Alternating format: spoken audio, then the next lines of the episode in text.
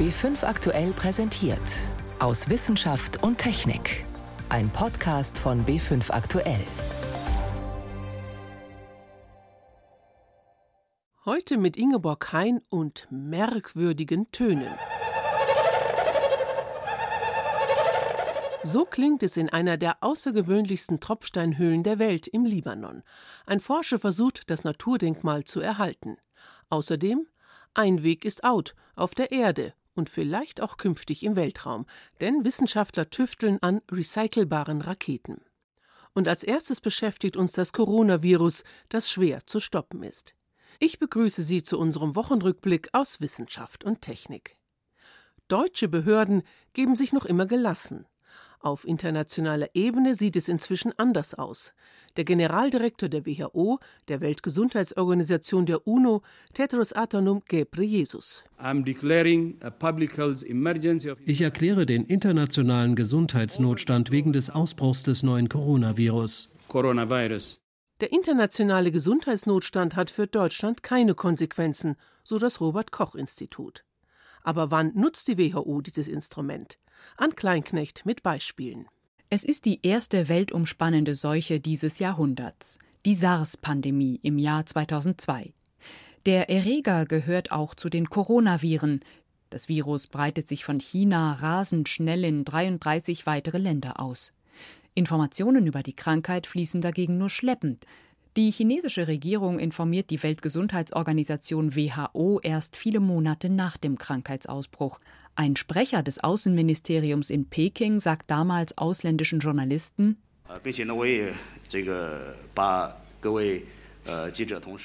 wir haben den höher geordneten Stellen ihre Besorgnis sowie die Reaktionen der internationalen Gemeinschaft übermittelt. Ich möchte noch einmal betonen, dass die chinesische Regierung nichts vertuscht, denn es gibt nichts zu vertuschen.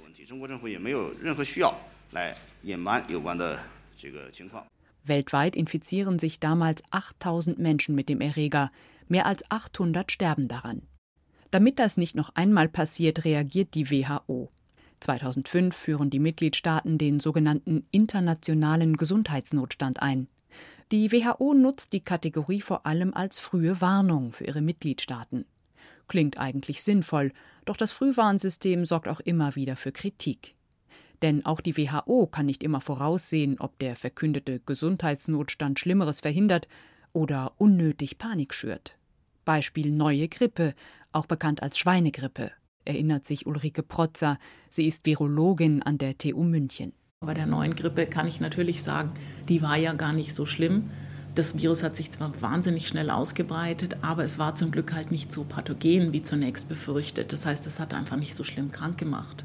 Das weiß man aber im Vorhinein nicht. Als sich die Schweinegrippe 2009 von Mexiko aus rasch ausbreitet, erklärt die WHO zum ersten Mal den internationalen Gesundheitsnotstand.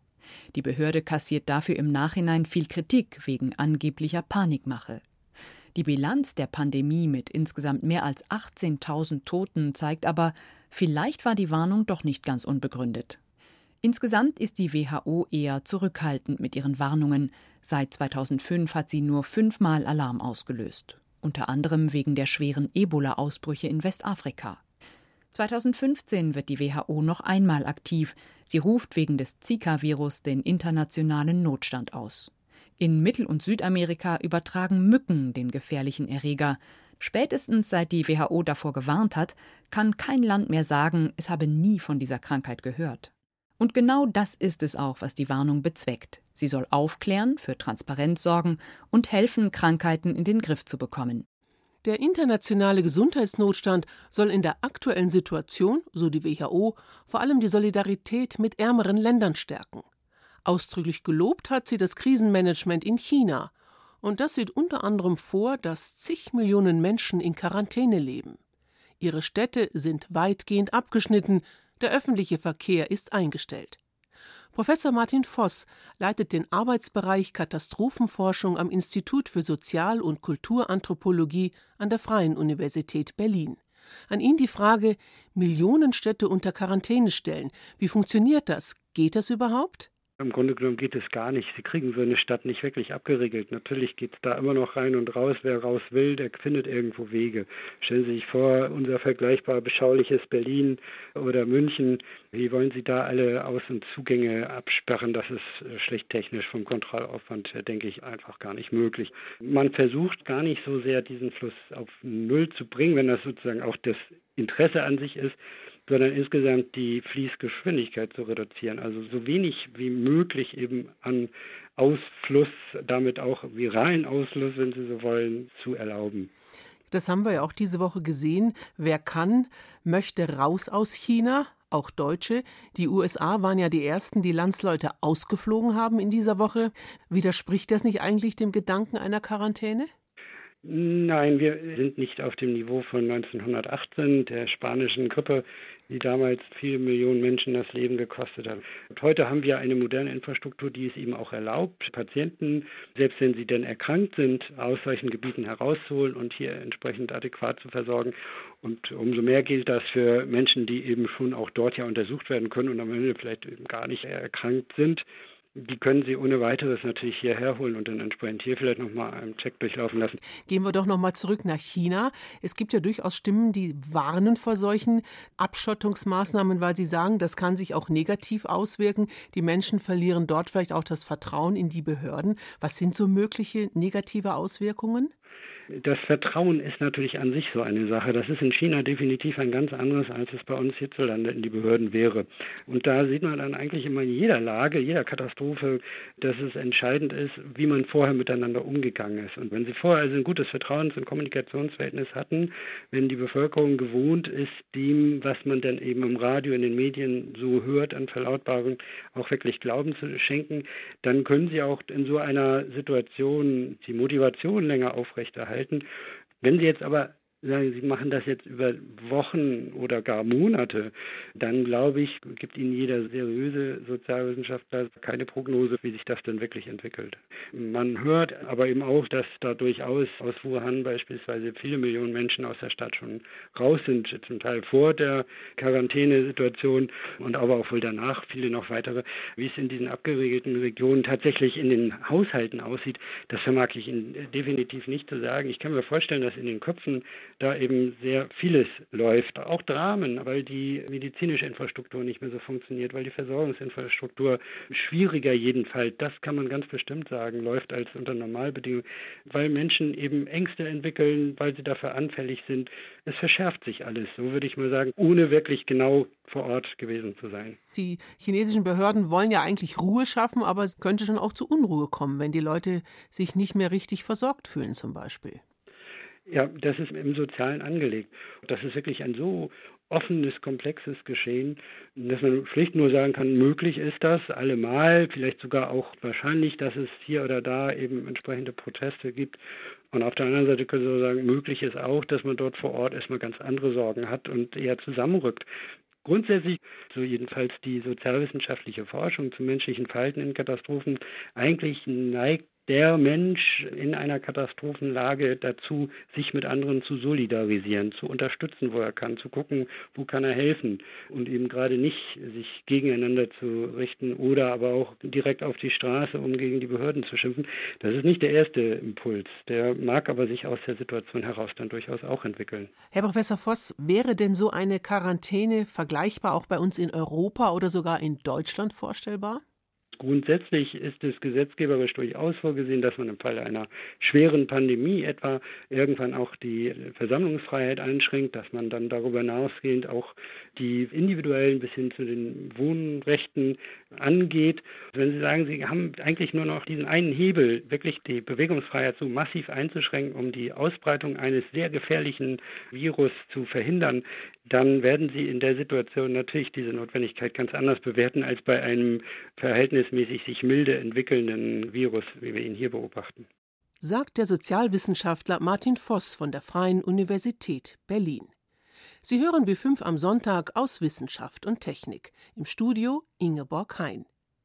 Der Weltraum wird mehr und mehr zur Schrotthalde von Raumkapseln und Satelliten, denn Nachhaltigkeit und Müll vermeiden sind in der Raumfahrt noch weitgehend Fremdwörter. Das könnte sich ändern. Die amerikanische Firma SpaceX holt einen Teil ihrer ausgebrannten Raketen schon wieder zurück und verwertet sie. Ein Vorbild auch für deutsche Ingenieure. Guido Meyer hat sie besucht. Mittagspause beim Deutschen Zentrum für Luft- und Raumfahrt in Köln. Martin Sippel muss draußen essen, auf einer Bank vor seinem Institut, denn das wird drinnen gerade umgebaut. Und so sitzt Sippel, Leiter des Bereichs Systemanalyse Raumtransport beim DLR, auf der Holzbank, schaut beim Essen zum Himmel und stellt sich vor, er würde einem Raketenstart in der Ferne zuschauen. Bei gutem Wetter kann man das durchaus beobachten. Und dann sieht man zunächst mal die Abtrennung der Stufen. Und die Zentralstufe, die zum Beispiel weiterfliegt, die beschleunigt weiter. Und die wird sich dann natürlich entfernen. Denn die Zentralstufe, die Raketenspitze, trägt Sonde, Kapsel oder Satellit ins All. Der Rest, die Zusatzstufen, fallen zurück zur Erde, häufig als Schrott. Sie sollen künftig wiederverwendbar sein. Ein Flugzeug soll die abstürzenden Raketenteile in der Luft einfangen, so verrückt das auch klingen mag. Verrückt ist nicht so ganz verschieden zu innovativ, wenn es denn nachher seriös auch angegangen wird. Der innovative und seriöse erste Schritt beim künftigen europäischen Raketenrecycling. Die Zusatzstufe bekommt kleine Stummelflügel an den Seiten, unten am Heck. Mit Flügeln fällt eine ausgebrannte Raketenstufe kontrolliert zu Boden. Sie taumelt nicht und sie dreht sich nicht um die eigene Achse. In acht bis zehn Kilometer Höhe wartet ein Schleppflugzeug darauf, dass die Raketenstufe kommt und sich ihm nähert. Das heißt, sie fliegen wirklich parallel im Sinkflug. In etwa acht Kilometern Höhe dann ist die Raketenstufe so weit vom Wind abgebremst worden, dass sie sich dem Boden mit weniger als Schallgeschwindigkeit nähert. Dann kann das Flugzeug allmählich von oben näher kommen. Und dann nähert sich von dem Flugzeug aus ein kleiner Flugkörper und kann dann einklinken. Einklinken in eine Art Abschlepphaken. Das sieht ungefähr so aus wie das Betanken von Flugzeugen in der Luft. Und dann kurz vor der Landung, in sagen wir einigen tausend Metern Höhe, wird die geflügelte Stufe ausgeklinkt. Und die kann ja fliegen als Segelflugzeug und landet dann auf der Rollbahn. Geleitend wird die Raketenstufe horizontal auf der Runway aufsetzen und ausrollen. Nur stehend wäre noch schöner. Es gibt ja schon in den USA eigentlich den Ansatz, dass man Raketen vertikal wieder landet. Also Raketen starten ja auch vertikal. Man versucht praktisch einfach rückwärts wieder einzuparken und wieder genau dahin zurückzukommen, wo man gestartet ist. Auch Ansgar Marwege arbeitet beim Deutschen Zentrum für Luft- und Raumfahrt, und zwar am Institut für Aerodynamik und Strömungstechnik Über- und Hyperschalltechnologien. Er und seine Kollegen wollen es schaffen, dass auch europäische Raketenstufen künftig aufrechtstehend landen, so wie es das kalifornische Unternehmen SpaceX mit den Stufen seiner Falcon 9 Raketen derzeit als Pionier weltweit vormacht. Ja, das ist schwer. Die ganze Aerodynamik, die damit zusammenhängt, ist komplex. Europa wagt sich erst jetzt an diese Technologie, nachdem SpaceX im Prinzip gezeigt hat, wie es geht. Und so kommen nun die ersten Raketenstufenmodelle von etwa einem halben Meter Länge in den Windkanal. Dort will man testen, wie Zusatzstufen mit Flügeln und Landebeinen sich in der Luft verhalten. Das Modell umdrehen heißt hier, fällt eine ausgebrannte Raketenstufe zurück zur Erde, fliegt sie zunächst mit dem unteren Ende, mit dem Heck voran. Kurz vor der Landung müssen dann Bremstriebwerke zünden, die einen Gegenschub erzeugen, die Stufe so verlangsamen und ausrichten, damit sie aufrecht aufsetzen kann. Die entsprechenden Modelle dazu sollen im März fertig gebastelt sein, und dann geht es ab in den Windkanal beim DLR in Köln. Wir machen die Grundlagenforschung, um zu verstehen, ob dieses Konzept sinnvoll ist, das umzusetzen. Wenn die Technik funktioniert, dann muss Europa entscheiden, ob es seine Raketen in Zukunft recycelbar machen will. Spätestens bei einer künftigen, derzeit noch hypothetischen Ariane 7 im nächsten Jahrzehnt könnte diese Technologie dann zum Einsatz kommen. Dann könnte es für Raketen heißen einmal Orbit und zurück.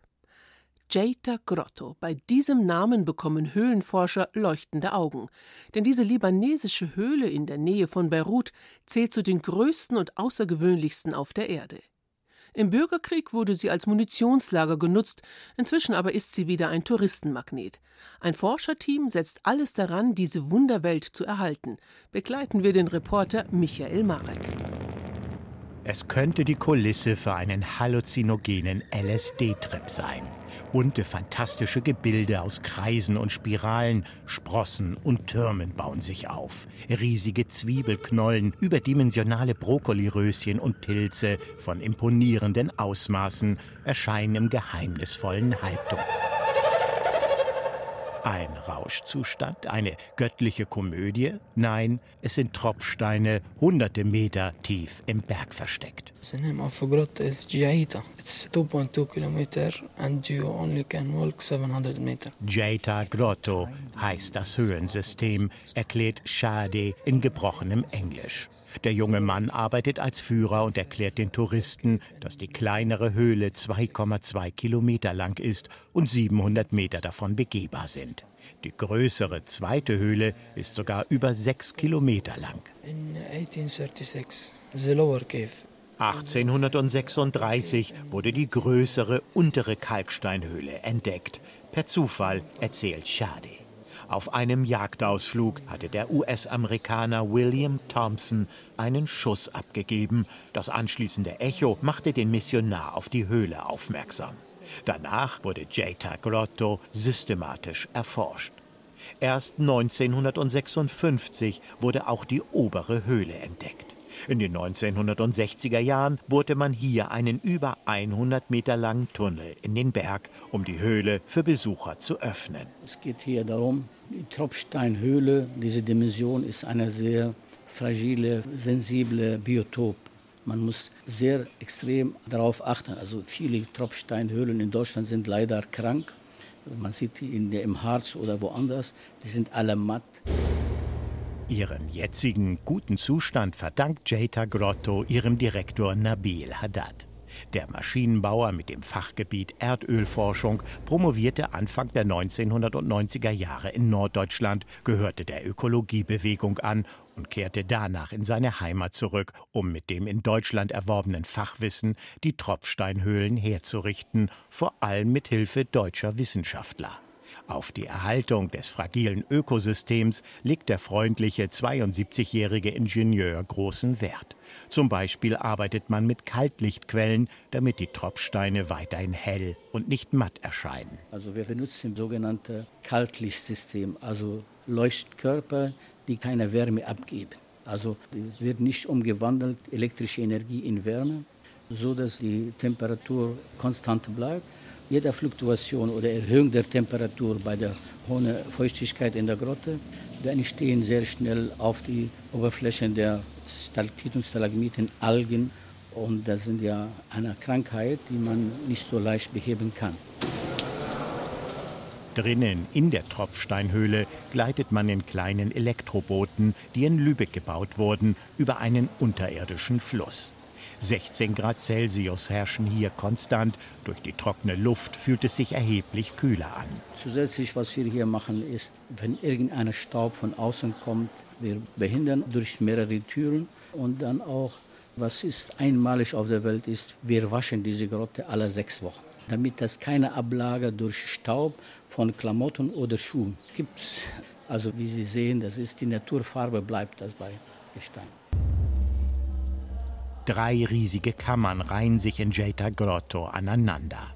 Gleich in der ersten, der weißen Kammer, wartet der eigentliche Höhepunkt eines jeden Besuchs. Der 8,20 Meter lange und damit größte Stalaktit des Planeten. Stalaktiten und Stalagmiten sind beides sogenannte Versinterungen. Die oft bizarren Tropfsteingebilde entstehen, indem Calciumcarbonat aus kalkreichem Wasser abgesetzt wird. Regenwasser, das im Boden versickert, nimmt CO2, Kohlendioxid auf und wird zu Kohlensäure. Diese ist in der Lage, den Kalk chemisch zu zersetzen. Als Kalkstein lagert er sich dann anschließend wieder ab. Ganz wenig, aber nach einigen Jahrhunderten kann man schon den Beginn des Tropfsteines sehen. Vermutlich waren die Kalksteinhöhlen in Jeta Grotto nur in prähistorischen Zeiten bewohnt. Heute gäbe es nur eine Fledermausart in den Höhlen, erklärt Direktor Nabil Haddad und weist auf die Besonderheiten von Flora und Fauna hin. Es gibt keine anderen Tiere, also im Wasser keine Fische, noch gibt es Vegetation. Wenn ich sage, das ist eine sensible Biotop, kann sehr leicht umkippen. Also wenn ich organische Mittel mit reinbringe, wenn man Brot reingibt, wenn man, ich habe leider Grotten gesehen, wo man drin Cola trinkt, ein Bier trinkt. Hier sind wir strikt, sogar Anfassen der Steine, die noch im Entstehen sind. Wenn ich sie anfasse und meine Hand ist mit Fett behaftet und dann übertrage ich Fett von meiner Hand auf die Gesteine, dann ändere ich die Entstehungsgeschichte von einem Gesteine. Das meine ich mit Aufrechterhaltung Ökosysteme, was intakt ist. Eine Welt für sich, die Höhle Jeta Grotto im Libanon. Blickwechsel hinauf zum Sternenhimmel im Februar. Jetzt werden die Tage schon wieder spürbar länger, aber für Sternengucker gibt es trotzdem einiges in den kommenden Wochen zu entdecken. Yvonne Meyer. Regelmäßig haben wir Vollmond, wenn der Mond nachts der Sonne gegenübersteht und voll angestrahlt wird. Und manchmal gibt es dann sogar zwei Vollmondnächte nacheinander, wie jetzt im Februar. In den Nächten vom 8. und vom 9. Februar wirkt es so, als hätten wir beide Abende Vollmond. Woran liegt das? Der exakte Vollmondtermin ist tagsüber. Und das bedeutet, der Vollmond am Abend davor und am Abend danach ist nicht ganz rund, sondern hat jeweils eine kleine Delle. Doch für uns mit bloßem Auge sieht es dennoch aus, als hätten wir zweimal Vollmond. Das heißt, Rollläden runter, dann schlafen Sie auch gut.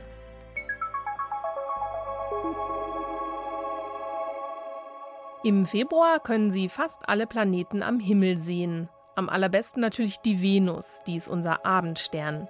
Die ist nach Sonne und Mond das hellste Objekt am Himmel und schon in der Abenddämmerung sichtbar, im Südwesten. Und sie hilft uns bei der Suche nach einem anderen, sehr kleinen Planeten, dem Merkur, dem innersten Planeten im Sonnensystem. Wann? In der ersten Februarhälfte, gleich nach Sonnenuntergang, so gegen halb sechs Uhr, da taucht der Merkur direkt unter der Venus auf. Und jetzt muss man schnell sein, denn der kleine Planet geht eine halbe bis dreiviertel Stunde später schon wieder unter. Am besten sichtbar ist er um den 10. Februar und dann verschwindet der Merkur zur Monatsmitte wieder vom Abendhimmel. Und zum Schluss das Sternbild Stier. Das ist leicht erkennbar. Der Kopf ist ein markantes V mit der Spitze nach Osten. Der Stier kommt ja in der griechischen Mythologie vor. Zeus hat sich da in einen Stier verwandelt, um sich der schönen Königstochter Europa anzunähern. Sie setzte sich dann auf seinen Rücken und er schwamm mit ihr bis nach Kreta. Und er verführte sie dort in seiner wahren Gestalt. Auch das Sternbild Stier am Nachthimmel ist interessant, vor allem, was man darin finden kann. Zum Beispiel den Krebsnebel. Der ist aber nur mit Teleskop sichtbar. Er ist der Überrest einer Supernova, eines weit entfernten Sternes, der explodiert ist, und zwar im Jahr 1054. Da leuchtete er ganz hell am Himmel. Davon wissen wir, weil chinesische Astronomen das damals beobachtet und aufgeschrieben haben. Bei uns ist der Nebel auch als M1 bekannt, Messier 1. Es ist das erste Objekt, das der französische Astronom Charles Messier in seinen berühmten Nebelkatalog aufgenommen hat. Bilder vom Krebsnebel und dem Sternbild Stier finden Sie unter br.de slash Sternenhimmel und da gibt es auch alle weiteren Infos zum Sternenhimmel im Februar. Der Sternenhimmel im Februar, unter anderem mit dem Vollmond mit Delle. Damit endet für heute unser Wochenrückblick aus Wissenschaft und Technik. Am Mikrofon Ingeborg Hein.